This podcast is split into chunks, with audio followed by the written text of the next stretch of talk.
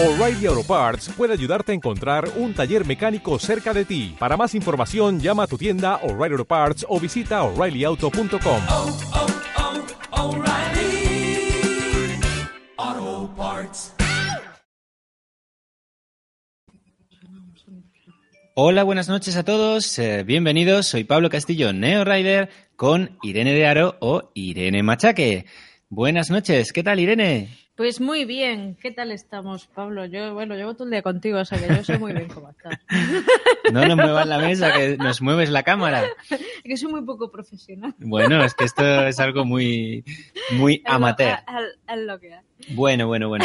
Pues nada, ¿cómo estáis los que estáis entrando por ahí ya? Uh, ya veo ya algunos Sí, que estáis. Gente. Hombre, Sergi Pifarré, que hace poquitos días tiene un libro dedicado para ti. aunque, Exacto. No sabe- A punto estás de dedicárselo a tu madre, ¿eh? Porque Sí. lo pusiste el nombre de tu madre. Y luego Paul Sparks, que es su cumple. Eh, Paul Sparks. Enhorabuena, Sí. Paul. Felicidades. Eh, a Paul lo entreno yo y él está poniéndose muy fuerte. Y pues nada, vamos a desearle feliz cumpleaños. Sí, que tenemos, vamos, muchas ganas de desvirtualizarte y de verte en persona y de, de tener la oportunidad de darte un abrazo. Sí, a ver, a ver cuándo vienes por aquí, por, por Andalucía, que te pilla cerca. No vamos a decir dónde está, pero le pilla cerca. Y, y a ver si pues te llevamos por aquí, por el Mulaceno, por el Veleta, por donde tú quieras. Oye, y bueno, también está por aquí nuestro querido Jesús Huertas. oh, ¿eh? Jesús. Pues mira, Jesús seguro que puede intervenir muy bien en esta entrevista que vamos a hacer esta noche por todos sus conocimientos. Jesús es catedrático de Fisiología de- en la Universidad de Granada, Mm. ¿vale? Luego también, pues mira, estamos muy cerquita ya de la Ultra de Sierra Nevada, así que los que vengáis a Ultra Sierra Nevada, pues hombre, os deseamos mucha suerte, no solo para la Ultra, ¿eh? también para la maratón, para la trail, para, bueno, cualquiera de las pruebas que se desarrollan eh, en esta prueba, ¿vale? Eh, Irene, tienes que poner eso en silencio, ¿vale? Y es que mm, está ahora, bien. Y bueno, mm, podéis contarnos por aquí en el chat, como siempre, pues eh, quiénes venís a, la- las carreras de Sierra Nevada y ya sabéis que al final sí os confirmamos que estaremos en la salida de la maratón, ¿vale? Eh, en la salida y haciendo la carrera, vamos, también. Estaremos en la, en la maratón del Ultra de Sierra Nevada. Así que allí si nos veis, pues oye, saludadnos, ¿no? Que nos saluden y nos digan hola Sí. y lo que queráis. Que... Si no, que, si no estáis muy concentrados en vuestras propias marcas. Y... Hombre, claro, los que vayáis a ganar, olvidaros de nosotros porque nosotros no vamos a ganar. Entonces, pues nada, nos decís hola y ya está. Y bueno, pues esas son un poco las novedades. También eh, hay que agradecer, y lo vamos a decir públicamente, hay que agradecer a Ride Light que eh, pues nos ha enviado una serie de material y ha querido colaborar con este canal. Eh, lo tenemos todavía en una caja que ha llegado esta misma tarde y entonces pues lo iremos sacando y os lo enseñaremos más adelante. ¿Vale? Ya veo que ahí la cosa se va subiendo y ya va llegando más gente. Y bueno, contadnos un poco en el chat también, pues, eh, qué vais a hacer este verano, si vais a hacer carreras, si no las vais a hacer. Y por supuesto, por supuesto, pues traer preguntas fresquitas para nuestra invitada de hoy, que como os dije la semana pasada, teníamos una invitada. ¿Vale? La semana pasada estuvimos con Borja Fernández. Si no habéis visto esa entrevista, os la recomendamos. Y esta noche, pues, ¿con quién estamos? ¿Irene? Pues esta noche tenemos el lujo de poder tener aquí en el salón de nuestra misma casa, aunque estamos a bastantes kilómetros de distancia. Pues casi como una pun- de una punta a otra de, de la península ibérica, una cosa así, Sí. más o menos. Pero bueno, ya sabes que con el AVE es cada vez menos. Sí, ya, ya tenemos AVE en Granada, así que si queréis venir a visitarnos, nosotros con los brazos abiertos, ya tenemos AVE. Pues sí. Y bueno, no creo que no llega a esa zona, que estoy hablando de Galicia, pero bueno, todavía le queda un poquito de mejora en el recorrido. Pero bueno, lo que decíamos es que la entrevistada de esta noche, pues, pues, tenemos el lujo de haber coincidido con ella en algunas carreras y haber podido, pues tener conversaciones en persona. Lo que podemos decir es que no es solo grande como corredora, sino que además su trato como persona es eh, exquisito, es decir, una mm, persona con la que puedes tener la cercanía y la tranquilidad de, de tener una conversación y, y, y su sonrisa habla por ella. Y, Uh, todo- totalmente, eso, eso yo creo que es lo que más dice de ella al principio cuando no se la conoce, ¿verdad? y yo creo que, bueno, van a poder disfrutar todos nuestros espectadores de, pues de una entrevista eh, muy interesante, dado el recorrido de ella. Yo no quiero desvelar ahora muchas cosas porque ya iremos desgranando poquito a poco, Poco a a, través de, unas, de, de las preguntas que vamos a ir formulando.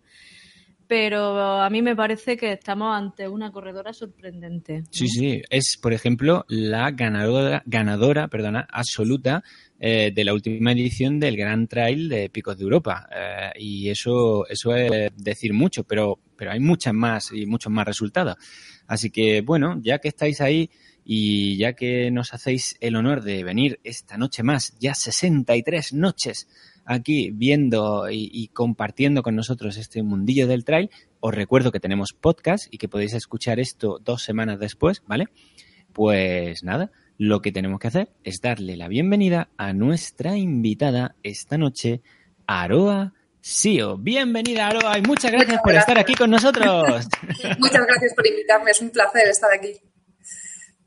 A ver, a ver, que no te Sí, ¿me escucháis bien ya? Sí, sí te escuchamos bien. Sí, te sí. quedas un poco congelada, pero como te quedas con esa sonrisa, pues no, no. Estoy aquí pendiente de lo que decís, escuchando.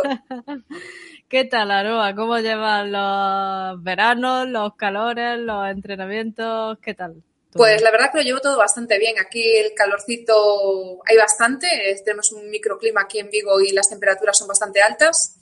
Eh, en verano es cuanto más trabajo tengo. O sea que tengo que compatibilizarlo con, con, los entrenos y también entrenando duro porque a la vuelta de la esquina ya está el Campeonato de España de Ultras. Muy bien. Desafíos o miedo, ¿no? Desafíos o miedo. Allí Exacto. estaremos. Allí estarás, allí, allí. Muy bien, mucha suerte, eso es muy importante. Bueno, bueno, pues vamos a ir empezando, ¿no, Irene? Porque ya incluso ya tienes por ahí bastante, bastante en el chat. Pero bueno, Aroa, para quien no te conozca de, de nuestros espectadores o de quien vea este vídeo después, pues cuéntanos un poco quién es Aroa, de dónde viene, porque yo creo que esto del correr le viene de lejos, y, cómo, cómo se ha reenganchado desde hace, no sé, tres, cuatro años eh, a este nuestro deporte. Y bueno, cuenta, estás en tu casa. Vale, bueno, pues yo eh, a los 11 años empecé a hacer atletismo, eh, a época, bueno, edad escolar, son entrenos así bastante eh, lives, ¿no? Eran dos días a la semana los que entrenaba. Luego, cuando cumplí 14 años, eh, ya entrenaba un poquito más en serio, entrenaba todos los días y bueno, pues hacía carreras en pista, me dedicaba a lo que era el 3000, al 5000, eh, incluso al 400 vallas. Y, bueno, pues también lo que más me gustaba y donde más disfrutaba era el cross. Pero sí es cierto que la adolescencia es una edad bastante difícil y si entrenaba no podía ir a la playa con mis amigas, no podía ir a las pistas del pueblo, así que decidí dejarlo y, y, nada, estuve 20 años desconectada de no solo del atletismo, sino de cualquier otro deporte. Desgraciadamente caí en el hábito del tabaco y me fumaba un paquete de tabaco al día y nada, hace cuatro añitos decidí dejar de fumar.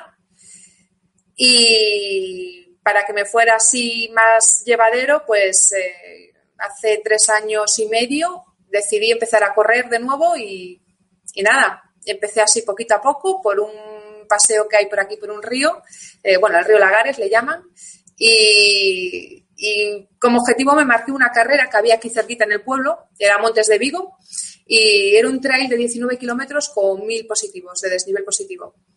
Y bueno, digo yo, este debe ser un cross. O sea que me anoté y fue curioso porque yo recuerdo cuando estaba en la salida, ¿no? Eh, de hecho, yo estaba muy poco entrenada. Eh, las distancias que hacía eran de rodar 14 kilómetros, 12 kilómetros y en llano. O sea, yo no sabía ni lo que era un trail, no sabía lo que era el desnivel positivo, el desnivel negativo, no, no tenía ni idea. Y cuando llego para la salida había todos los corredores, muchos con bastones, con tenis de tacos, con mochilas. Y yo los veía y decía, joder, qué daño hace esto de la moda del running, ¿no? Que van todos ahí conjuntados con sus cositas. Y yo me iba con mis zapatillas de, bueno, de asfalto. Y nada, cuando llegué a la primera subida, el primer cortafuegos, me di cuenta que, vamos, que, que la que equivocada que estaba, que era yo. Y, y nada, eh, acabé la carrera. Eh, no sé cómo, pero la acabé y, y increíblemente quedé primera, pero estuve una semana sin moverme, sin moverme de las agujetas que tenía. Yo lo pasé fatal, sufrí muchísimo. Y de hecho dije que no volvía a correr más, que esto era de locos, que la gente que practicaba este deporte debía desayunar pegamento o algo así. Y, pero bueno, tuve amigos que me estuvieron insistiendo, insistiendo, insistiendo que saliera a entrenar con ellos y, y pues un día quedé con ellos a esto de las seis y media de la mañana, así cuando empieza a amanecer. Y, y ahí fue cuando realmente lo disfruté. Eh, el silencio, el pisar de las ramas, el cantar de los pájaros, el llegar a la cima de la montaña y ver cómo amanece y ver a la ciudad no toda, toda en silencio, ahí me enamoré. Me enamoré de lo que es de la montaña, de, de lo que me transmitió y hasta el día de hoy. Bueno, bueno, pues yo, yo creo que es que no, no- nos has dejado a todos callados. En el chat incluso es como que se ha parado el chat. Así una cosa de, decir, ¡ay, Dios mío! Bueno, bueno, bueno. Y bueno, sí, sí, Irene. Mm, De hecho, es que te voy a lanzar una pregunta que nos ha puesto aquí Jesús, eh, porque es que tiene mucho que ver con todo esto que acabas de relatar y a lo mejor podemos cerrar un poquillo el círculo de lo que estás contando. Porque él pregunta, ¿qué tiene para ti el trail que no tienen otras di- disciplinas deportivas? Eh, yo creo que es lo que me transmite la naturaleza, el estar en contacto con, la montaña, ¿no? Incluso la soledad. Eh, a mí me gusta tener esos momentos de soledad, de, silencio, de, encontrarme conmigo misma, de ordenar mis ideas, de, de tener mi espacio y la montaña me lo transmite. Hasta ese momento, eh, esta manera de estar en la naturaleza, perdón, tan constantemente, tan, es decir, habiéndolo integrado en tu vida de, de- de esa forma, eh, entró pues de una manera completamente sorpresiva, ¿no? Porque, en fin, a pesar de que tú habías tenido prácticas deportivas y todo esto, no has comentado anteriormente que ni en tu infancia ni en tu adolescencia hubieras tenido un contacto muy directo con, con la naturaleza, ¿no? Con la montaña como tal, ¿no? No, con la montaña como tal no. Sí hacía crosses y sí me gustaba y sobre todo me gustaba que estuviese muy embarrado y si hacía mal día me gustaba más, lo disfrutaba. Pero lo que es así el contacto con la montaña, sí salía de pequeña a pasear con mi padre y alguna vez algo dar un paseo, pero digamos que era como que no había esa conexión, no la escuchaba, ¿no? Sí me gustaba, pero mm, digamos que le daba la espalda, no, no me paraba a observarla, a contemplarla y, y a que me transmitiese, bueno, me transmitiese todos, todas estas sensaciones que me transmite. Y, eh, Aroa, cuando tú hacías cross, cuando hacías pista y demás, eh, ¿tenías el desempeño que estás teniendo ahora? O sea, ¿en esas categorías inferiores también tenías el mismo desempeño que tienes ahora? Sí, O- bueno, yo Sí, sí, siempre fui muy sí, siempre fui muy disciplinada. Es decir, si mi entrenadora decía hay que hacer esto, yo lo hacía. Yo siempre obedecía. Si es verdad que algún día me podía escaquear, pero por norma general eh, soy muy disciplinada. Entonces, sí, claro, había logros. eh, de hecho, tengo varios, eh, en mi adolescencia, varios campeonatos gallegos que, que he ganado. Bueno, bueno, bien, bien, bien. Entonces, no, es porque, claro, no, lo que yo quiero ir a, a decir que esto no es flor de un día, no es una cosa que se Claro. haya encontrado, que es verdad que, bueno, pues du- durante esos años eso se fraguó, ¿no? Y bueno, pues como puede pasar en muchas ocasiones, durante esos años de la adolescencia oculta, esa oscura que, que mucha gente pasa y luego por más tiempo, pues el, el, o sea, el- yo creo que la mente olvida, pero el cuerpo no, ¿no? Y lo que ya se hizo y se trabajó desde muy pequeños y tal, pues lo puedes volver a, entre comillas, entrenar y recuperar y el cuerpo tiene memoria. Eh, y porque, claro, primera carrera de trail que haces y, y vas y ganas. Y encima con zapatillas de asfalto. ¿Cómo, qué, sensación tuviste? Aunque luego no te pudieras mover porque te faltaba entrenamiento de fuerza, está claro. Pero, ¿qué sensación tuviste diciendo, eh, ¿pensaste que la gente que corría el trail a lo mejor eran menos, podemos decir, menos potentes que la gente que corre asfalto? ¿O el, el, el recuerdo que tú tenías de ello? Eh, no, yo eh, no es que creyese que fuese menos duro o más duro, sencillamente yo no sabía lo que era el trail. Es decir, yo creía que era correr por pistas de monte, pero más Mm. o menos llanas, con algún pequeño desnivel, pero no que era monte a través en muchos tramos, eh, en algunas zonas incluso escalar. eh, no me imaginaba nada de eso. Y, y bueno, por eso sufrí mucho. Pero bueno, eh, fue horroroso. Yo creo que los, eh, todo, cuando me faltaban dos, tres kilómetros para llegar a la meta, sufrí lo insufrible. Lo que pasa es que yo soy una persona que eh, muy luchadora y me marco un objetivo y digo, pues mis narices que llego. Y, y llegué. Lo que pasa es que luego estuve una semana sin moverme. Las escaleras las tenía que bajar de espaldas. Así que de verdad que era, que era muy... que yo me río, pero que no, que no. De todas Me maneras, daba pena. Vamos, que estaba micro rota por dentro entera. O sea, Totalmente. Digo, no, totalmente. Yo aquí, esta conversación ha salido muchas veces en las entrevistas que hacemos y, bueno, es curioso, pero muy a menudo eh, nos planteamos la cuestión de hasta qué punto es la genética lo que nos marca un poco los resultados deportivos, hasta qué punto es el trabajo. Eh, Pablo apunta que el hecho de que tú tenías un bagaje anterior, pero vamos a ver, a mí no me vendáis ninguna moto porque Aroa, que tú cojas y llegues, además debe de ser una sensación después de tanto penar como tú cuentas en esa carrera, en esa primera carrera que haces, pero ciertamente tuvo que ser una sensación muy brutal y muy, no sé, debiste de sentirte con un subidón brutal al cruzar la meta y encima primera y encima... ¿Que ¿Eso también engancha o no? Les costó cinco meses a mis amigos volverme a sacar el monte. Cinco meses. Sufrí mucho. Mira, la sensación fue brutal de llegar a meta, sobre todo de, de haber acabado y decir, wow, hice 19 kilómetros, no me lo creo. Y aún encima gané y me dieron un jamón. Digo yo, qué guay. Pero, uff, cinco meses les costó, ¿eh? Porque sufrí tanto y estuve una semana sin moverme que yo decía, es que si voy a salir al monte voy a quedar igual. Y no, fue otro rollo. Nada que ver, lo disfruté muchísimo y me encantó. Hasta el día de hoy, vamos, que hoy estoy enganchadísima. Ya, vamos, no, no, nadie lo diría.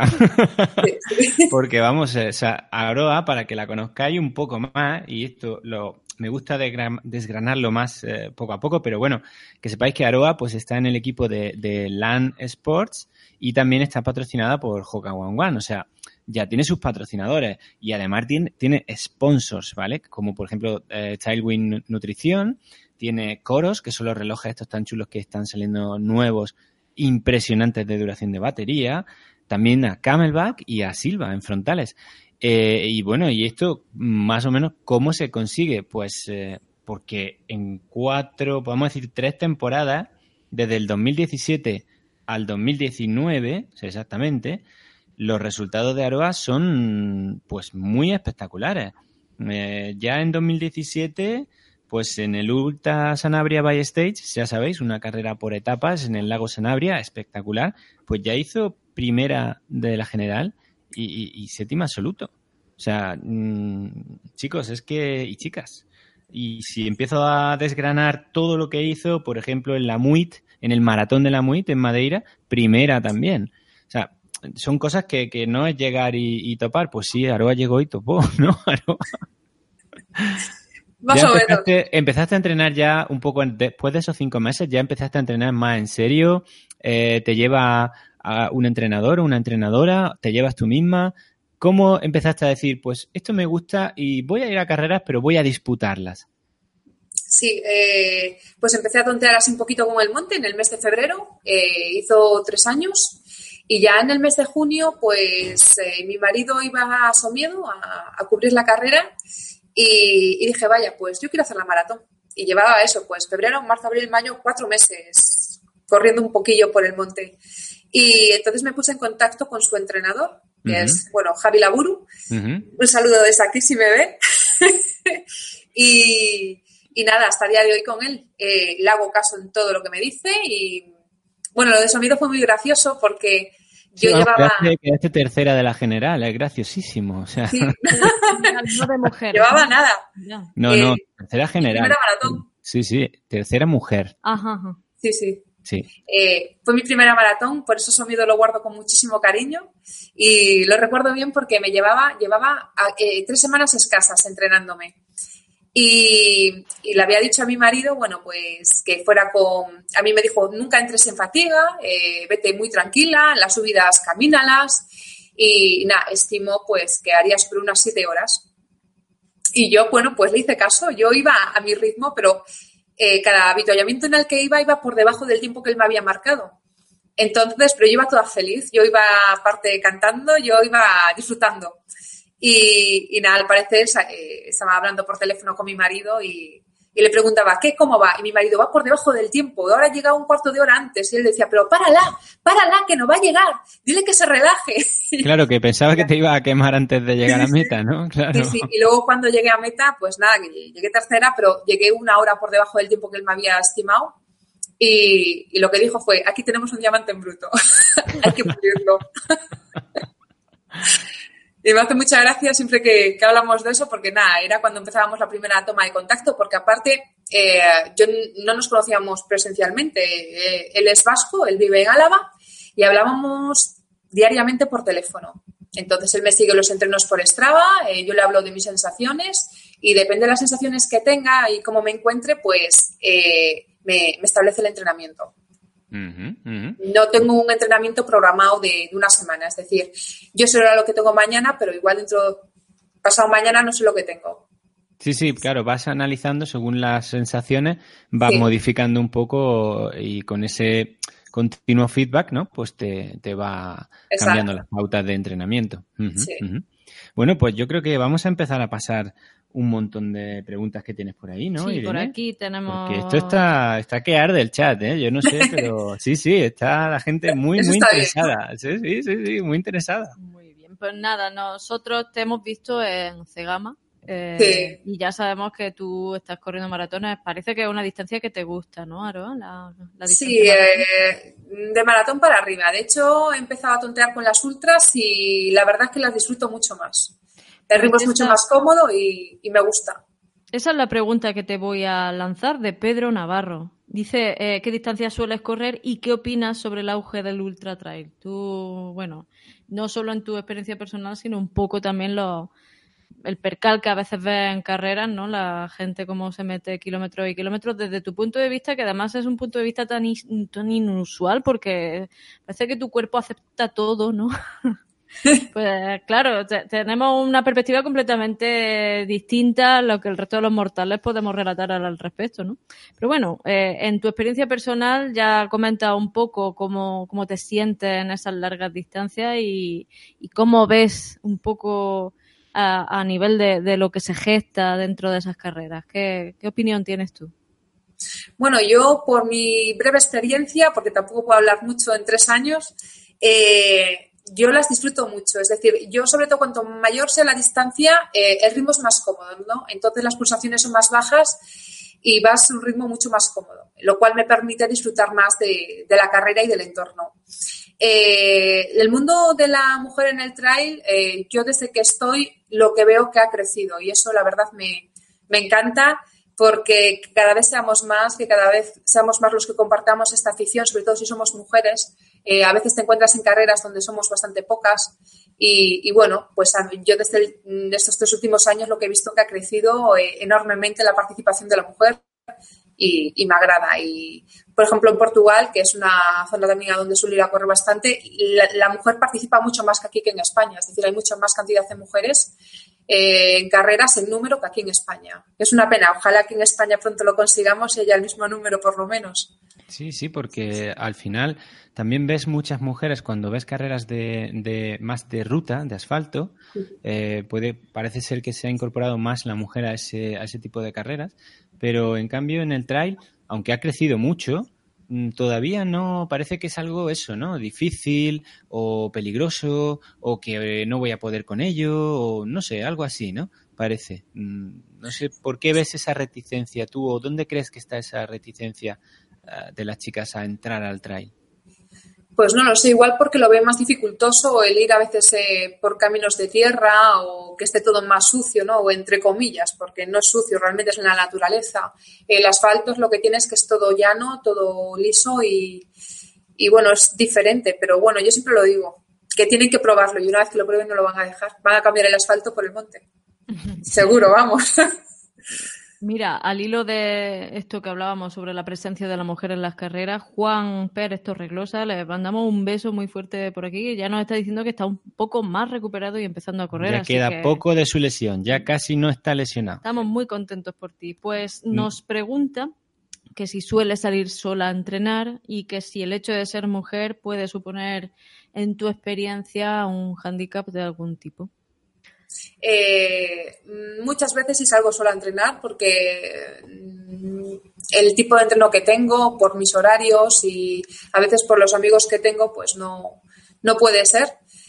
Eh, pero sí es cierto que mm, llevo móvil siempre. Eh, con el móvil pongo ubicación real a mi marido, entonces saben cada momento en el punto en el que estoy y bueno, pues tuve nada, un regalito que fue un spray de pimienta que también llevo siempre encima, por lo que puedo pasar. Es curioso que... Mira, pues no, no, no, pues es algo, es la- creo que es la primera vez que nos lo dicen el tema de, del spray de pimienta corredoras, porque ya te digo que en 63 programas han entrado corredoras aquí muchas y no lo recordaba yo que nadie nos lo haya dicho. Es Mm. verdad que el tema de la ubicación, incluso alguna tiene una pequeña baliza GPS y la lleva siempre puesta y, y activada, eh, pero oye, es curioso eso. No, Sí, es una perspectiva que, bueno, yo pienso que por más que se explique, solo si eres mujer comprendes lo Ah, no, que... no, claro, claro, claro. Mm, Pero, pero es la primera vez que nos lo cuentan, digo, Sí, y que sí. no segu- seguramente no será Aroa la única chica que lleve el, el spray con ella. No, o sea, bueno, sabéis que creo que en España no se consigue, o incluso no sé si de hecho que eh, se puede usar.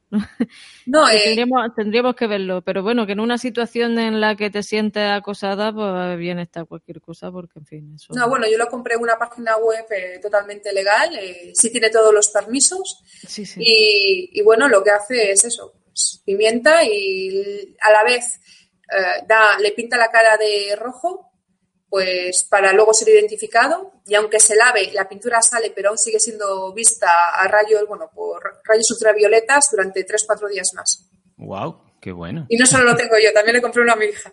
bueno, también se lo han regalado a ella, no se lo compré yo. Sí, Sí, eh, sí. pero es- eso es curioso. Lo hemos hablado en alguna ocasión y bueno, y a pesar de que estamos en un mundo que avanza y que por supuesto no es necesario que digamos que no es una acusación tácita a, toda la mitad de la humanidad que son los varones, ni muchísimo menos. No tiene nada que ver con eso, ¿no? Sino simplemente que el hecho de que una mujer salga sola tiene los peligros intrínsecos de salir en montaña que todos los hombres y las mujeres los vivimos por igual y un par de cosas más que creo que hu- huelga decirlo, pero sí que es cierto que, que el tema de los entrenamientos, pues muchas de esto supone un hándicap porque, bueno, Sí. hay que andar de otra manera y, y- y creo que Sí, todos lo, lo bueno. vamos comprendiendo. Yo, yo espero no tener que usarlo nunca, ¿no? Pero es por seguridad, bueno, porque aparte aquí en la zona de, bueno, los montes de Vigo son montes eh, casi a nivel del mar. el- la zona donde yo vivo, la más alta, son de 460 metros de desnivel positivo. Entonces yo para sacar aquí desnivel, bueno, eso es otra, otra historia. Eh, pero eh, son, quiero decir que son montes muy urbanos, eh, donde están rodeados continuamente de gente. Hay en zonas donde se hace botellón, hay en zonas entonces, que no tiene que haber peligro, lo normal es que no pase absolutamente nada, pero bueno, siempre es una medida de seguridad, sobre todo por tu familia, tu madre, que está, por favor, cómo sales sola, que te puede pasar algo, que no sé qué. Entonces, bueno, enseñas el botecito de spray y mira, mamá, no pasa nada. Yo Ya te está. digo, Aroa, que el bote de spray se lo he regalado yo a mi madre, fíjate.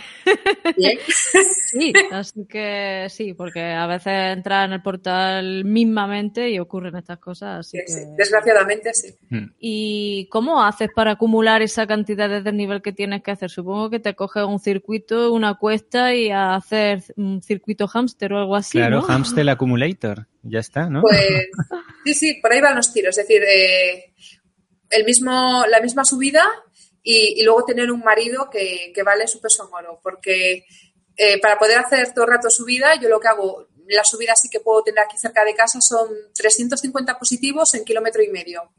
Entonces, yo hago esos 350 positivos, mi marido me baja en coche, vuelve a subir, me vuelve a bajar, vuelve a subir, me vuelve a bajar.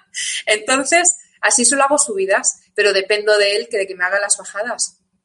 Entonces.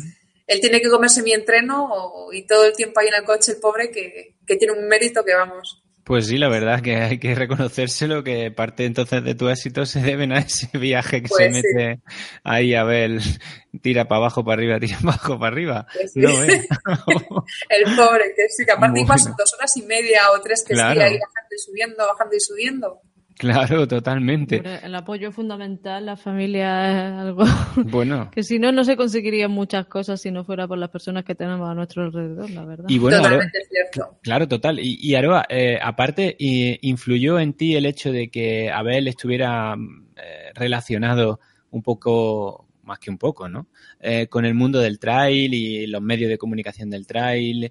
Eh, que aunque son medios muy amateur, pero bueno, como ya nos ve aquí en el salón de nuestra casa. Pero bueno, ya sabes a lo que me refiero, ¿no? Las radios del trail, etcétera. ¿Influyó eso en que te, te acercaras más al, al deporte como tal? o que te metieras ya un poco más en este mundillo loco nuestro de que no solo corremos, sino que intentamos, pues eso, hablar de trail, vivir de trail, mm, escuchar de trail, ¿no? Estar siempre en esa burbuja de, de, ese, de eso que nos apasiona, ¿no? Eh, yo creo que estaría eh, igual. Eh, igual de, involucrada. Pero sí es cierto lo que, lo que es ser la pareja de Abel, ¿no? Y, el que él esté en este mundo, es poder igual ir a otras carreras que igual no podría ir si no fuera por él. Entonces, eso ayuda. Eh, pero bueno, lo bueno de todo esto, que, que formamos un equipo y que eh, es primordial lo que decía Irene antes, ¿no? Que tu pareja te apoye, porque bueno, yo tengo amigos y, tengo amigos que a veces igual también salen súper temprano a entrenar, igual a las 7 de la mañana para las 9 poder estar en casa y estar con la familia, porque dedican el tiempo con la familia. Y yo afortunadamente, bueno, pues a Bela también al practicar este deporte, al entenderlo, al trabajar en este tipo de medios, pues lo entiende de otro modo. Y si es cierto, bueno, pues que a carreras que Ahora no, ¿no? Pero igual que hace dos años yo no podía acceder o, o por cualquier motivo, pues gracias a él sí podría, he podido ir. Uh -huh. Bueno, bueno, pues eso, eso está bien porque carreras has hecho muchas y muy buenas, ¿eh? muy, muy chulas. ¿Cuál es la que recuerdas por ahora con más cariño, pero por, por lo que representa el hecho de haber podido ir, no por el hecho de haber conseguido un mejor o peor podium? Uf, hay carreras, vamos a ver, por su paisaje y belleza, yo me quedo con Madeira. Eh, Madeira es para mí un lugar muy especial porque, bueno, aparte de que fue ahí nuestra luna de miel y fue la primera vez que fuimos ambos ¿no? a, Madeira, fue por nuestra luna de miel y nos enamoramos de la isla. Eh, luego hay carreras que te llenan el alma, ¿no? Y es el trato que recibes, el cariño, el que eh, el como sentirte en casa, ¿no? Y, por ejemplo, en Ultra de Sanabria, aparte que es un lugar precioso, yo voy a Sanabria y me siento como en casa, como, pues como de andar en zapatillas, sin camiseta, ¿sabes? Súper cómoda y el trato de la gente es, es maravilloso. Entonces, son carreras que hacen que te sientas llena, plena, independientemente del resultado, sino el ambiente que se respira, ¿no? El estar con otros corredores día a día, el echas unas risas, esperar a que sea el último día y en la última carrera para luego poder tomarte un par de cervezas y celebrarlo. Eh, no sé, es, eh, te llena el alma, como digo yo. Nosotros hay una cosa que decimos muchas veces en este canal, el tema de la comunidad del trail y eso a veces parece que hay que explicarlo, pero siempre decimos que nos gusta ir a carreras por lo que representa el propio deporte en sí, pero la experiencia de estar con personas y la posibilidad de conocer a gente que a lo mejor de otra manera no habrías conocido, para nosotros es fundamental y es justo lo que tú estás relatando ahora mismo. Sí, además es una comunidad que, mmm, no sé, pero por ejemplo, con un canal como el nuestro, eh, que al final te expones públicamente, igual que puede hacer pues un corredor, una corredora cuando hace fotos o cuando hace cosas para pues para sus marcas, sus sponsors, pero con un canal como el nuestro ya con casi eh, que en octubre hará dos años, puedo contar con los dedos de una mano, solo de una mano, eh, los comentarios negativos que hemos tenido por parte de pues los espectadores en algún vídeo que otro. Pero en general, los miles y miles de comentarios que, que llegan a los vídeos y de esa comunidad que, intentamos crear en este canal de corredores y corredoras de trail, al final son todos muy positivos. El feedback es muy bueno. O sea, la sensación es que es un perfil de persona la que hace el trail que, que es eh, amigable, afable y que le gusta un poco compartir esto con otras personas, ¿no? Y, y convivir eh, en, ese, en ese sentido. No sé si tú tienes esa experiencia como ya corredora que está más en los medios, que puedes recibir, pues eso, like, dislike, no sé qué, no sé cuánto, eh, cuando subes una foto, cuando cuentas una historia o cosas así. Sí, sí, la verdad que yo lo digo, eh, es, yo digo, es otro estilo de vida. Eh, yo, y creo que nos pasa a todos los que hacemos la montaña y intentamos huir de la ciudad y de, del mundo urbanita, es que es otro estilo de vida el, el compañerismo, el estar en una carrera y aunque eh, vayas con tu rival al lado, si ves que se cae, tú lo ayudas.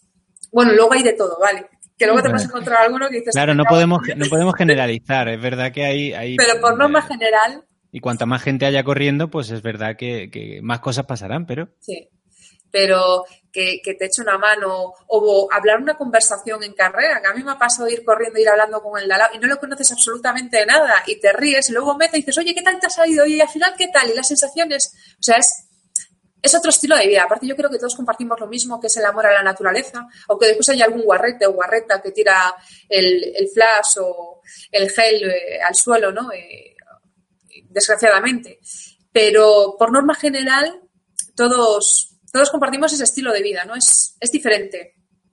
Es curioso, el, este deporte a muchos de nosotros, los que no nos dan resultados deportivos, nos da tantas cosas que, claro, a cualquiera que le expliques, pero en realidad, ¿qué te da el hecho de que, porque esa maratón que tu marido te planteaba hacer en siete horas es la que yo hago, ¿no? Si tengo un buen día, la acabo en siete horas. y cuando alguien me dice, bueno, pero ¿cómo es posible que eso a ti te motive? Pues es que son tantas cosas tan difíciles de explicar que, que bueno, me, me, quedo mucho con tu resumen, la verdad, es muy, muy, muy Sí. cercano. Sí, sí. Si yo lo digo, ya no es, es el estilo de vida y luego la satisfacción enorme de haber hecho todos esos kilómetros. Yo, eso siempre, siempre que hago una carrera o un entreno incluso, digo, joder, lo que he hecho, qué, qué orgullosa estoy de mí. Y como que te sorprendes de que seas capaz de, de hacer eso y más, ¿no? Eh, a mí hace tres, bueno, tres no, mira, a mí hace cuatro años me dicen que voy a estar donde estoy ahora corriendo y, y en el estilo de vida en el que estoy no me lo creo. No me lo creo, he dado un vuelco, tendría un cigarro en la mano, una cerveza en la otra y diría, bueno, hombre, y, estoy encantada. Pero aparte ha sido un cambio absolutamente de todo, ¿no? Porque ya cuando dejé de fumar intenté cuidar también lo que es la alimentación. Sí, de eso, de eso hay alguna pregunta ahora que querían preguntarte también. Porque cuelgas Pues algunas, algunas stories por ahí, ¿no? Que cuelgas que dice, vaya, vaya, qué guay. Sí. Me gusta mucho la cocina, eh, la disfruto también. Siempre que tengo tiempo, bueno, pues hago galletas, hago bizcochos, hago pan, eh, incluso crackets, todo lo que se me venga y se me ponga delante, lo, me gusta, me gusta aparte, me gusta inventar, me gusta mezclar, me gusta probar y siempre pues lo más saludable posible. Pues mira, voy a coger, mm, voy a saltarme un poquito lo de la nutrición porque a eso vamos a volver sin lugar a dudas. Sí. Pero mm, Exercitus nos pregunta por aquí que si te piensas animar a hacer un canal de YouTube y yo voy a unir esa pregunta de Exercitus, que no sé si es chico o chica, eh, con otra que a mí se me ocurre que creo que es importante porque, bueno, eh, últimamente la presencia de los corredores en los medios mm, tiene su peso específico para que, no solo para conseguir sponsors, sino para hacer visibles y me gustaría saber tu opinión al respecto. Si para ti es algo que te lastra, que te supone un esfuerzo y bueno, y sobre todo, ¿qué suponen para ti las redes sociales en la actualidad, no solo en tu propia vida, sino en la eh, en el lugar que ocupan en, en la vida de cualquier corredor que destaca igual que tú destacas?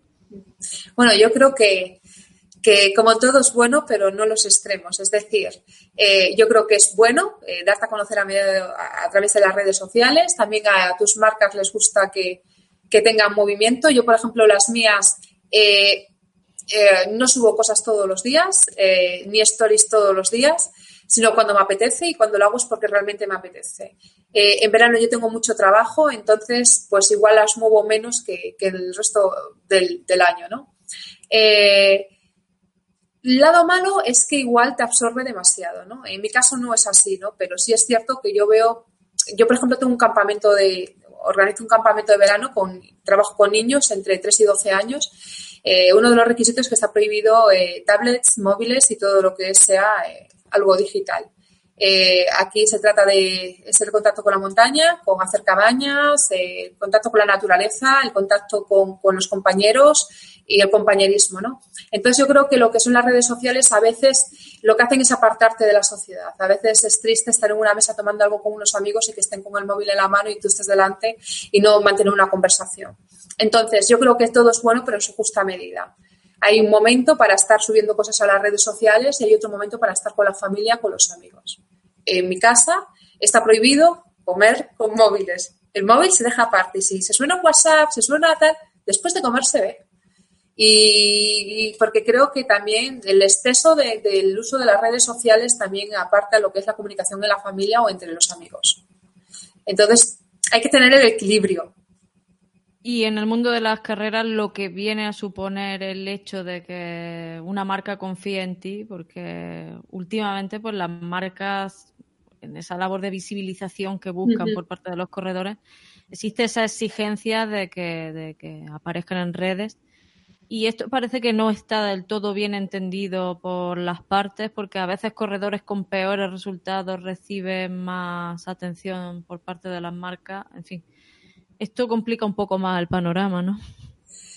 Sí, bueno, eh, sí es cierto que las marcas lo que quieren es visibilidad. Eso nadie lo va a discutir. Entonces, si tienes más seguidores, aunque no seas un gran corredor o, o sencillamente, pues eh, la marca lo que quiere es que se vea. Es decir, realmente. Yo afortunadamente en mi caso a mí no me exigen. Eh, no me exigen, pues quiero que subas tantos, yo qué sé, stories o tantos, lo que sea, a, la semana o al día. No me exigen, pero es que ninguna de las marcas, no me exigen absolutamente nada. Yo siempre que hago, veo una carrera, sí es verdad que hago un post, un- antes, previo, igual hago stories de camino a la carrera, mis sensaciones, después de la carrera, eh, y luego, pues, por la semana en algún entreno, si tengo un hueco lo hago, pero no porque la marca me lo haya exigido. Pero sí es verdad que las marcas lo que quieren es visibilidad. Eso nadie lo va a discutir. Y cuantos más seguidores tengas, da igual que el nivel de corredor que seas, más vas a recibir. Y de cara a esto que estaba comentándonos antes Juan, que decía que te veía subir algunas stories con tus recetas y tus cosas y tal. Bueno, eh, háblanos de tu nutrición y, oye, ¿ha sido siempre la que tienes ahora o en eso también has pegado un vuelco? Eh, he pegado un vuelco. Yo, eh, cuando fumaba, yo me desayunaba un paquete de galletas, bueno, medio paquete de galletas de estas que vienen rellenas de chocolate y tengo una coronita. Que, las que- no estén dentro de tus sponsors. y no, no, demasiado azúcar. Y, y me ponía, me ponía las botas y me tomaba dos donuts tranquilamente y comía, vamos, azúcar por un tubo. Fue dejar de fumar y por mí misma fue lo que quise fue una alimentación más sana porque digo yo, bueno, ahora al dejar de fumar voy a tener ansiedad, bueno, pues para mantener mi peso, pues voy a quitar estas galletas y voy a intentar meter otros alimentos, más fruta, más verduras y así empecé un poco a lo que es, a, a- a lo que es mi alimentación. Pero sí es cierto que desde hace pues medio año, sí, medio año para aquí, eh, yo me hice una analítica, eh, tenía eh, hipotiroidismo eh, y lo que me producía era cansancio y sueño. Entonces, claro, con los entrenos no, no era muy compatible.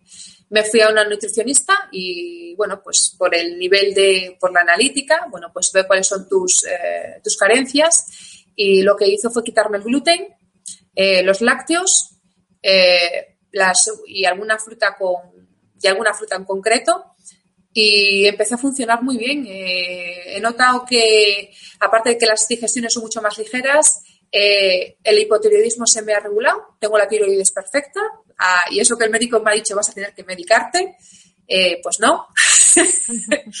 y, y bueno, sí es verdad que soy bastante cuidadosa con la alimentación, sobre todo estricta en el sentido de yo como no peso la comida, yo como hasta que dejo de tener hambre, pero procuro, procuro no tomar gluten, no tomar azúcar, eh, no tomo café, eh, el tomate, a pesar de que me encanta, tampoco lo tomo. Eh, algunas frutas con, bueno, algunas no, las frutas con pepita las intento evitar, los lácteos también.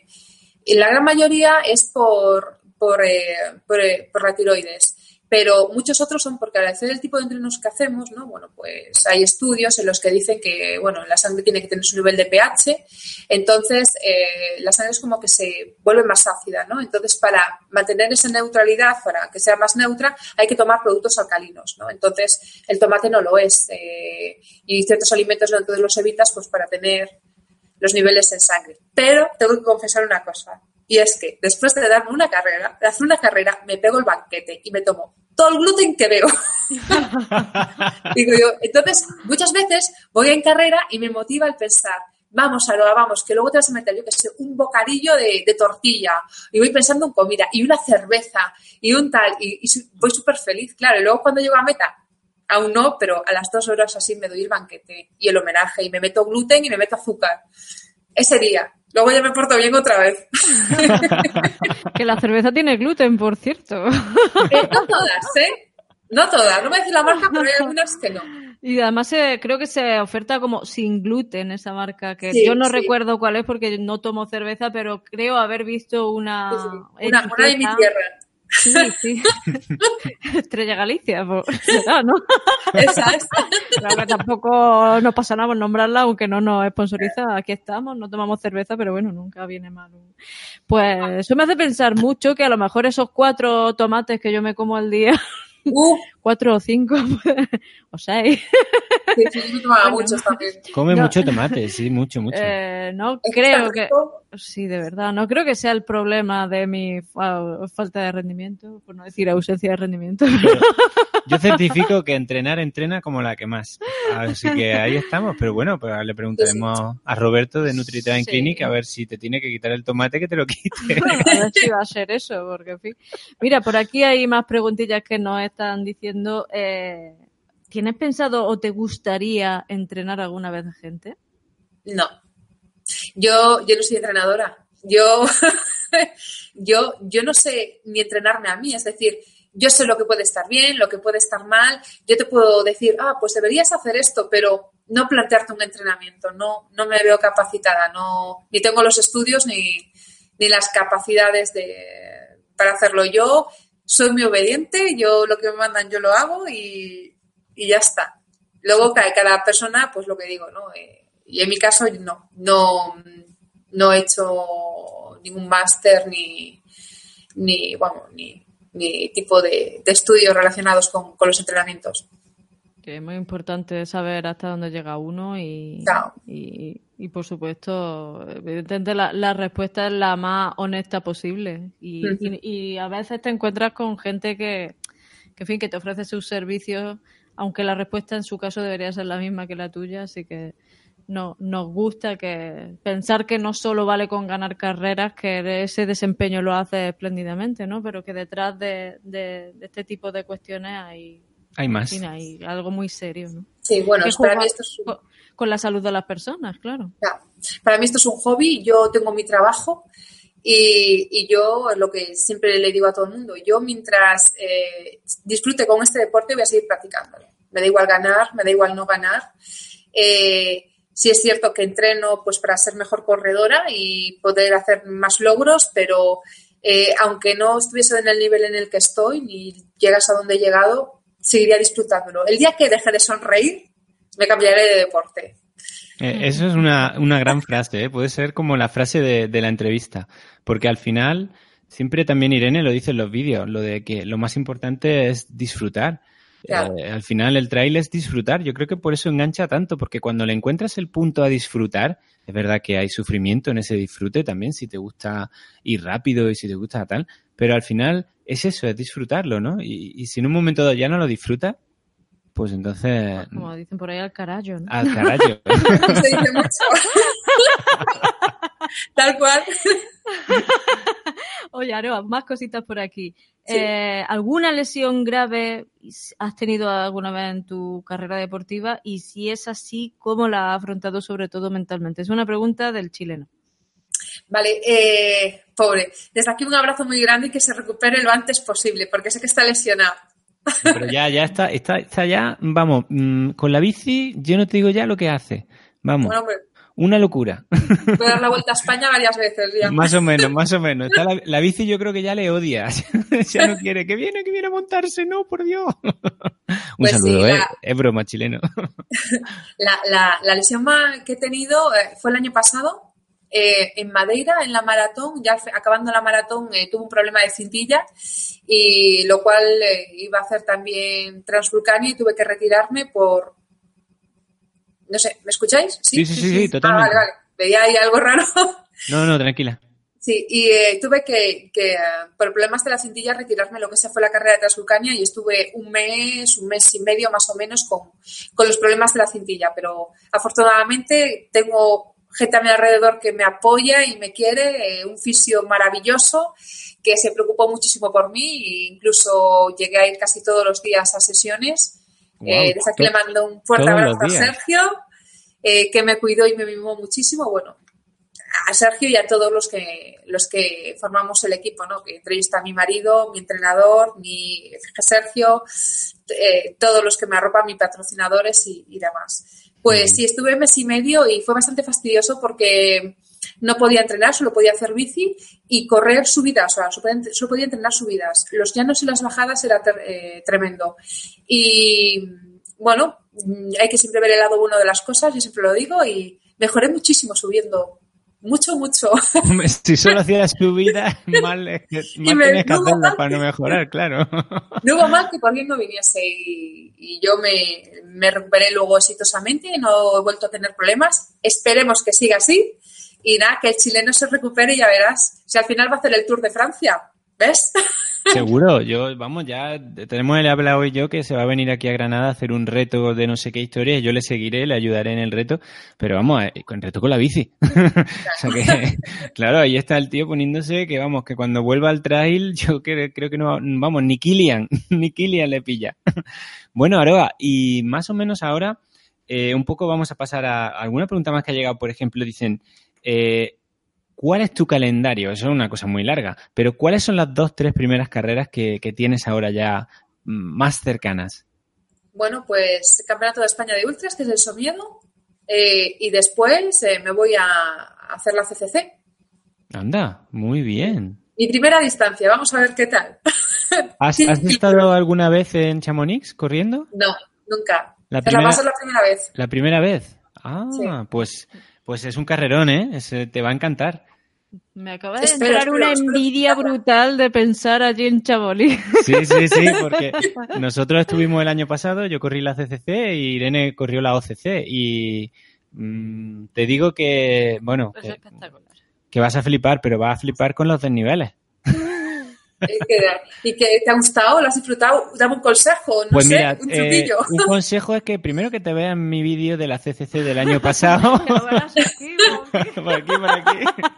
No, pero ahí, ahí puedes ver la carrera desde dentro, porque está grabada la carrera, o sea, mientras yo voy corriendo la grabo. Sí. Y luego sí, que solo tiene seis subidas.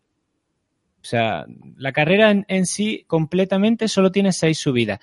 Bueno, la primera de 1400 positivos, la segunda de otros 1000, la otra de 900, la otra de 1200, pero así, al final es paciencia y subo, bajo,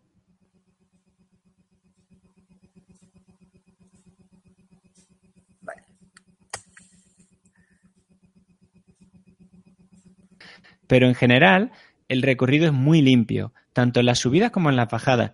Todo es muy poco técnico para lo que entendemos como técnico en España. ¿vale? Sí que hay, hay zonas de regueros, de regueros en- referimos aquí a cuando hay eso, Sí. raíces, cosas así, pero en general, menos la parte de las pirámides calcáreas del final, todo lo demás es muy poco técnico. Así que a volar, pero eso, mucho desnivel, hay que prepararse para mucho desnivel de su... Ya, ya, ya. Pues nada, habrá que entrenar subidas, a ver cómo, dónde saco yo esas subidas. Oye, ahora, con una sonrisa muy bonita, por cierto. Pero que nos ahora, ahora, ahora, ahora, ahora, que se nos había quedado congelada. congelada. Yo creo que te has asustado un poco, ¿no? Por eso se ha quedado la imagen. Nada, seis subidas, 1400, 1900, 1200. Vaya, yo creo que, no sé, se ha congelado la, la ¿Esto por pantalla. Estaba aquí. Ahora. Ah, bien, bien. Sí, es que esto es la primera vez que pasa, que se nos, se nos desconecta un poco el, eh, el- la conexión. No sé bueno, pero qué habrá no pasa pasado. nada porque estamos casi al final de la, Sí, de la estamos terminando. así que- Pero eh, efectivamente, ese, mi consejo de la CCC es ese, que bueno, que la disfruten mucho, que si vas a por buen puesto, ponte muy delante. Por el tapón, ¿no? No, eh, Aroa, es porque eh, en la primera subida, que se sube al refugio, bueno, no me acuerdo ahora si es el Bertone, pero bueno, la primera subida son 10 kilómetros y 1400 positivos en un sendero de A1. Ah. Entonces, claro, si sales con otras 1500 personas, Pues, imagínate lo que vas a tardar en hacer esa subida si, no, te, no te libras de ese tapón. Luego te pones tú al ritmo que quieras, pero hay que librarse de ese tapón. Tomo nota. Yo lo anoto todo. Bueno, y una preguntilla por aquí que te queremos, quiere- queremos que compartas con nosotros. Mm, Para ti, mm, de los momentos felices que recuerdas en carrera, ¿nos podrías contar alguno? Este que te queda, que, en fin, sea muy especial para ti.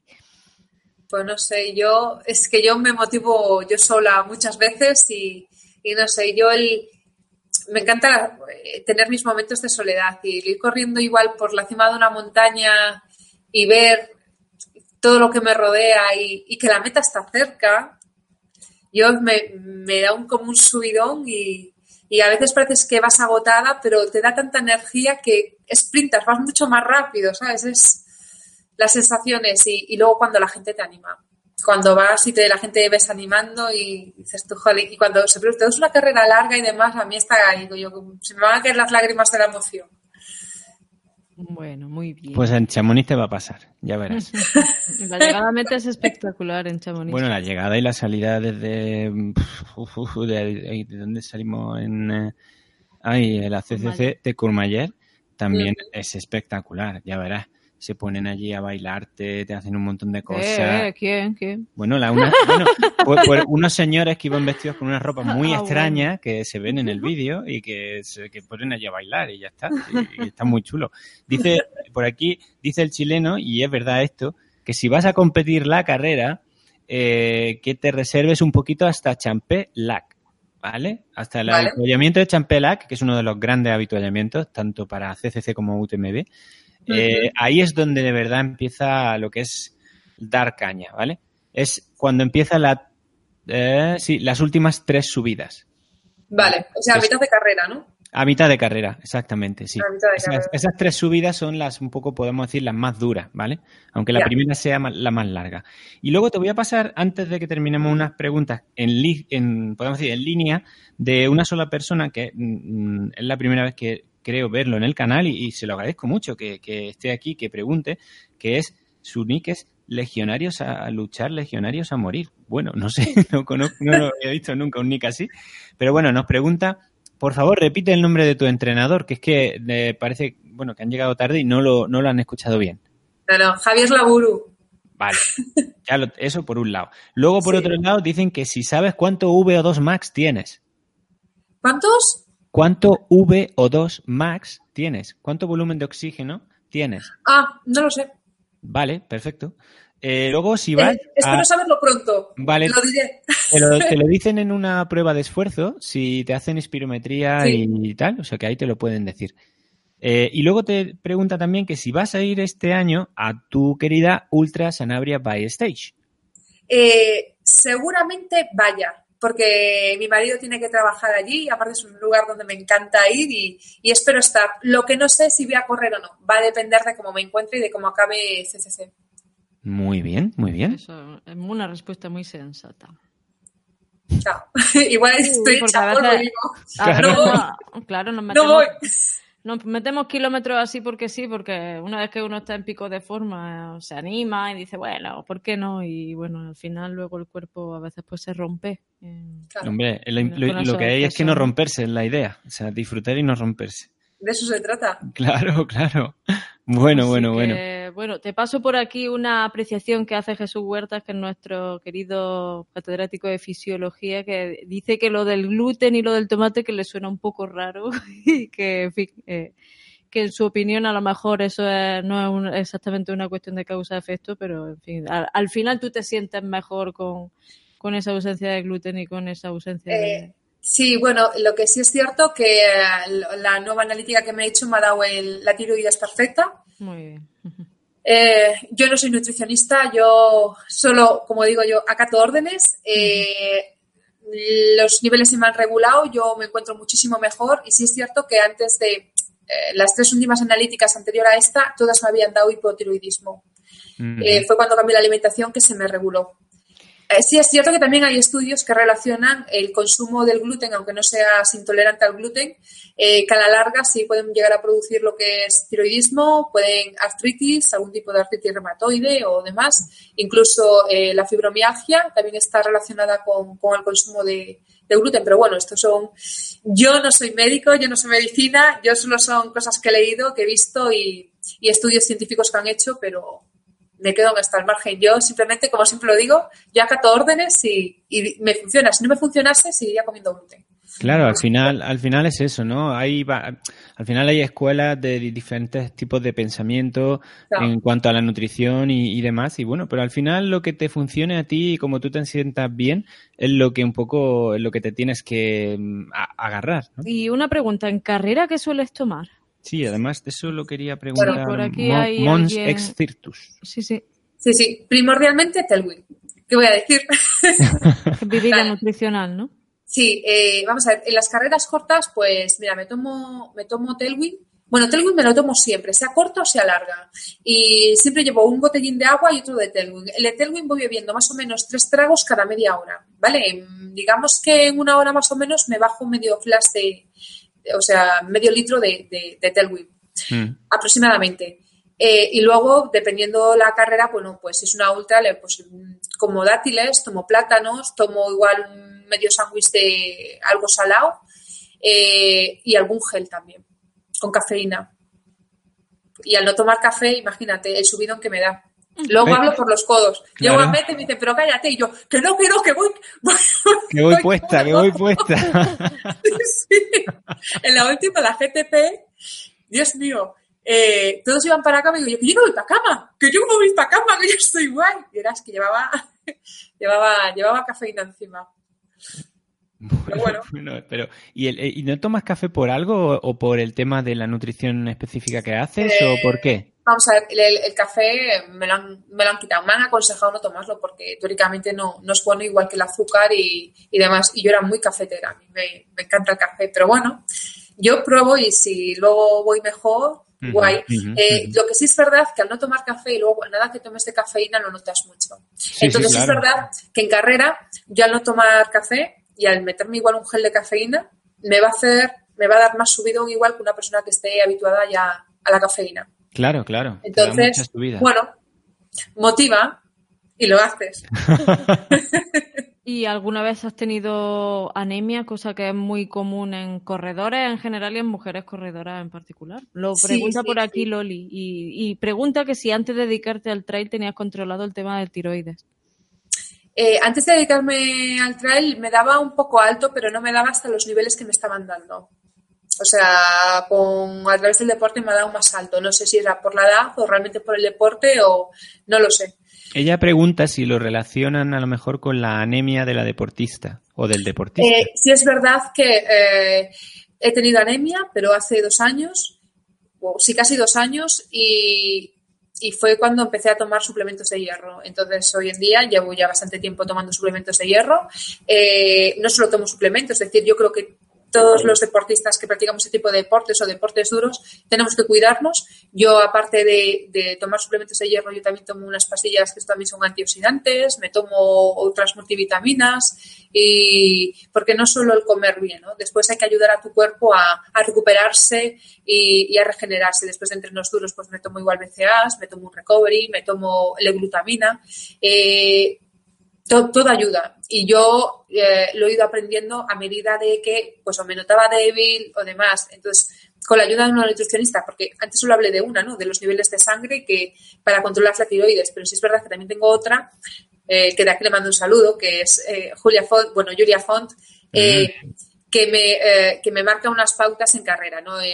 Julia me marca lo que es eh, los días previos a la carrera, durante la carrera y después de carrera la alimentación. Y en función de, de la otra nutricionista, es decir, entre las dos, eh, yo le digo a Julia, bueno, a Julia, no puedo tomar esto, esto, esto y esto, y en base a eso, Julia me dice, bueno, pues te vas a tomar esto, esto y esto. O sea, aquí todo es un equipo. Sí, sí, al final no, no corres tú sola, corres No. a- a- rodeada de un montón de personas que ayudan a que lo Sí. que tú haces pues salga un poquito mejor, ¿no? Y yo siempre lo digo, que no, no, no son mis logros, es decir, es el, el logro de todos, porque yo sí estoy donde estoy y los resultados que estoy dando es gracias a todos. Gracias a Javi, a Javi Laburu, gracias a Julia Font, gracias a Sergio el Fisio, gracias a mi marido, gracias a la gente que me apoya, porque de no ser posible, bueno, pues no, no estaría donde estoy, evidentemente. Pues eso, hay que reconocérselo a todo tu equipo, a ti, por supuesto, sin quitar ni un ápice de mérito. Y, y la verdad es que cuando uno cuenta con personas tan importantes, yo, yo no comparto contigo esos resultados, pero sí eh, el lujo de encontrarme con personas tan importantes en mi vida y que, que me ayudan tanto que, y que, claro, no es solo que la actividad del trail te permita disfrutar enormemente, sino cómo se vive el trail a través de las personas que, que, que te adentran en él. ¿no? Mm. Bueno, Tú, pues lo- tú, Irene, ¿a qué disfrutas cada vez que haces un trail? Buah. Y si no, ¿a Pero qué? bueno, eso es lo que ¿Qué? importa, yo siempre lo digo, eso es lo que importa. ¿Qué importa el resultado? Lo que importa es lo que lleva, lo que transmite y lo que, y lo que una se siente, es decir, cómo te sientes. Es realmente lo importante. Sí, sí. Totalmente, totalmente. que- y no hay ningún pero en esa afirmación, ¿eh? O sea que... Y yo creo que con esa frase de Aroa eh, nos vamos a quedar, porque es que Aroa no sabe, bueno, se lo hemos comentado antes, a lo mejor, no lo sé, pero creo que no sabe que es que nosotros a las 11 cortamos y nos estamos pasando 6 minutos. Mm. Vale. Y est- y esta mujer se tendrá que ir a la cama. Yo imagino que se tiene que, que acostar para descansar, para entrenar, Sí. para todas esas cosas. Y claro, y aquí pues no sabemos pues que, que, que están las 11 ya de la noche y que nos tenemos que ir. Y esto siempre lo siento porque sé que a la gente le gusta y quiere que sigamos más rato, pero Mañana hay que trabajar, el despertador está sonando a las 6 de la mañana. y que no tenemos esto es lo que hay, señoras y señores. Así que yo de verdad te quiero desde aquí, desde nuestros estudios centrales, te quiero dar las gracias por eh, esta entrevista tan, tan, la- no sé cómo llamarla, tan amena, tan, tan chula, tan divertida y por haber sido tan agradable con, con tu respuesta y la forma de, de contárnosla. Y bueno, pues desde aquí te, brindo la oportunidad de que tú te puedas despedir pues de todas estas personas que todavía están aquí en el directo y que, que están todavía pasando preguntas. Pues nada, un, un abrazo, Irene, Pablo. Eh, para mí es un placer que me hayáis invitado y poder estar aquí basando, bueno, hablando y charlando con vosotros y contestando todas las preguntas. Un abrazo a todos los espectadores, el chileno mejórate y venga arriba. Y, y nada, un beso y hasta pronto. Muchas gracias, Aroa. Y a todos vosotras y vosotras también muchas gracias por estar ahí una noche más con nosotros y apoyando pues lo que hacemos. Os lo agradecemos mucho, de verdad. Cada vez somos más. Eh, ya esta, esta noche hemos superado los 5.120 suscriptores. Así que somos pequeñitos, pero somos una comunidad muy bien avenida. Así que lo que os queráis sumar de los que estáis aquí que no sois suscriptores, pues oye, suscribiros que no os cuesta nada y a nosotros nos ayuda mucho. Y por favor, hacerle un like a este vídeo antes de iros, que solo tenéis que hacer así. ¿Y para qué hay que hacer un like? Os lo cuento en un momento, porque eso nos ayuda a que el vídeo sea más eh, promovido por YouTube, ¿vale? Nada más. Y pues lo dicho, Irene, ¿dónde nos vamos a ver con la gente dentro de unos días? Pues nos vamos aquí en Sierra Nevada, nene. Que... el que venga, nos ha dicho por ahí Tito Mariano que va a estar en un avituallamiento de voluntarios. Yo quiero un abrazo. Y el que, bueno, os vaya a fastidiar todo porque yo huelo muy mal en las carreras, pero el que me encuentre le voy a dar un abrazo. Así que, digo, en situaciones, eh, no, no propiamente en la carrera. Que eso, Hombre, mis normalmente. tiempos son mis tiempos. Claro. yo tengo que rendir. Pero bueno, que fuera bromas, pues estaremos encantados de, de veros, de, de hablar con vosotros y de disfrutaros, que es de lo que se trata, así que... Y ya sabéis que si nos veis en la salida o nos veis por el recorrido, porque estaremos los dos corriendo, eh, oye, que nos saludéis, que no, a mí no me importa pararme en carrera y hacerme una foto con cualquiera de vosotros, que yo no voy a competir nada, yo voy a grabar la carrera para vosotros y que luego la podáis ver desde dentro, como ya habéis visto muchas otras veces. Sí, yo es que tengo unos tipos de corte que pasar, ¿sabes? Muy Eh, lo de Cegama viene, viene todavía, Pero todavía bueno, pesa. tengo cariño a La camiseta. la, a la- y a la carrera, por supuesto, fue una experiencia genial. Bueno, pues lo dicho, muchísimas gracias a todos y todas por estar ahí una noche más. Eh, Esta semana veréis algún vídeo más y nos vemos prontito el sábado a las 7 de la mañana en Kentar. Adiós.